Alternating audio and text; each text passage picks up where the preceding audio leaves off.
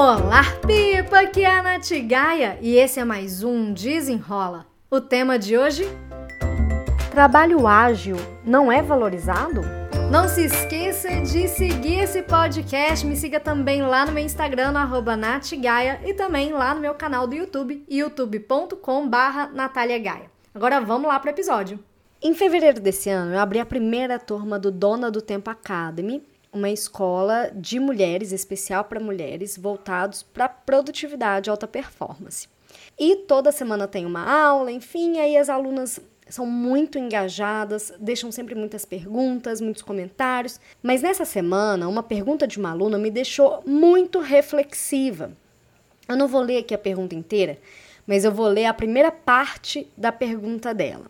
Foi assim: Nath, a minha primeira chefe me ensinou que, mesmo que uma coisa demorasse cinco minutos para ser feita, eu não deveria entregar nesse tempo, porque assim as pessoas nunca valorizariam o meu trabalho.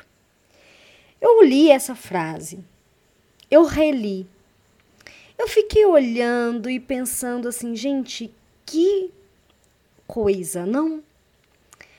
Qual que é a cultura que a gente está perpetuando entre as pessoas? Eu sei que essa essa aluna, ela é nova e tudo, então você vê que isso está sendo modelado nela há bastante tempo. Se foi a primeira chefe dela que deu é, esse retorno para ela, deu essa dica aí matadora para ela. Aí eu fiquei pensando, gente, será que tem muita gente que pensa assim, que realmente leva essa de, ai, eu não posso fazer uma coisa rápido porque senão não vão valorizar o meu trabalho.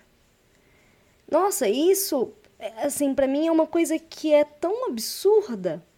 Mas um absurdo não é julgando, né? Mas tipo assim, eu nunca tinha parado para olhar por esse lado. E aí eu fico vendo que pessoas que, né, por um lado, pessoas que estão extremamente sobrecarregadas, com um volume de trabalho muito grande, é, tendo que fazer entregas e, e, manter prazos e continuar com, uma, né, com um resultado bom e equilibrar a vida pessoal e profissional. E no outro lado, pessoas que estão levando, eu não sei que tipo de vida profissional, mas é, encebando ali no trabalho. Ah, beleza, eu fiz rapidinho. Eu fiz rápido, mas eu não vou dar esse retorno rápido de propósito. Tipo, eu vou deixar o outro lá esperando, mas não é porque eu tinha outras coisas que eram prioridade. Não, não. Vou deixar o outro esperando para ele não ver que eu fiz rápido aquilo. Gente, eu não sei nem o que pensar. Olha, se alguém. Quem mais? Não, sério, sério. Quem mais pensa dessa mesma forma? Eu vou eu vou abrir com o meu e-mail, né? O meu e-mail é contato@natgaia.com. Me manda por e-mail. Me manda assim, tipo, Nath, eu também penso que a gente não tem que entregar rápido uma coisa que a gente faz rápido, porque senão as pessoas não vão valorizar. Porque sendo assim, a gente acaba exigindo uma agilidade, mas não valoriza a agilidade? Eu fico confusa, sinceramente. Pensando num lado profissional, é, eu, eu acredito que eu, inclusive, é, tento trabalhar isso junto com a Yasmin, que nem tudo é urgente e principalmente nós duas, né? Minha equipe é composta hoje por eu e ela. É, nós não somos médicas, a vida de ninguém está nas nossas mãos para que a gente tenha sempre um retorno muito imediato, muito rápido, enfim. É, e o trabalho está sempre ali. Eu falo com ela, né? Dá o horário dela ali, eu falo, beijo, vai com Deus, amanhã você termina, enfim. Porque amanhã o trabalho dela vai estar lá esperando ela. Não tem essa necessidade dela estar tá ali, ficar fazendo hora extra, enfim. Mas também não tem necessidade alguma dela fazer uma coisa que é jogo rápido e ficar lá segurando. Porque pensa quando a gente está no ambiente corporativo, que uma uma atividade, né, o outro depende da sua atividade para ele seguir. E aí tem essas, esses dois pontos. Um ponto é quando a gente está sobrecarregado mesmo e que a gente não está dando conta de entregar de uma forma ágil. E outra é, cara, eu consegui fazer de forma rápida, mas eu não vou te entregar de propósito. Isso para mim, assim, olha, não coube na minha cabeça, eu não consegui raciocinar o raciocínio que essa primeira chefe dela teve. É, e porque eu vejo assim, muito pelo contrário, sabe? É a mesma coisa, eu tava conversando, porque no, no Dona do Tempo Academy, além das aulas é, que ficam gravadas, tem também as mentorias ao vivo comigo. E aí teve, na semana passada, um encontro e a gente estava falando muito dessa cultura.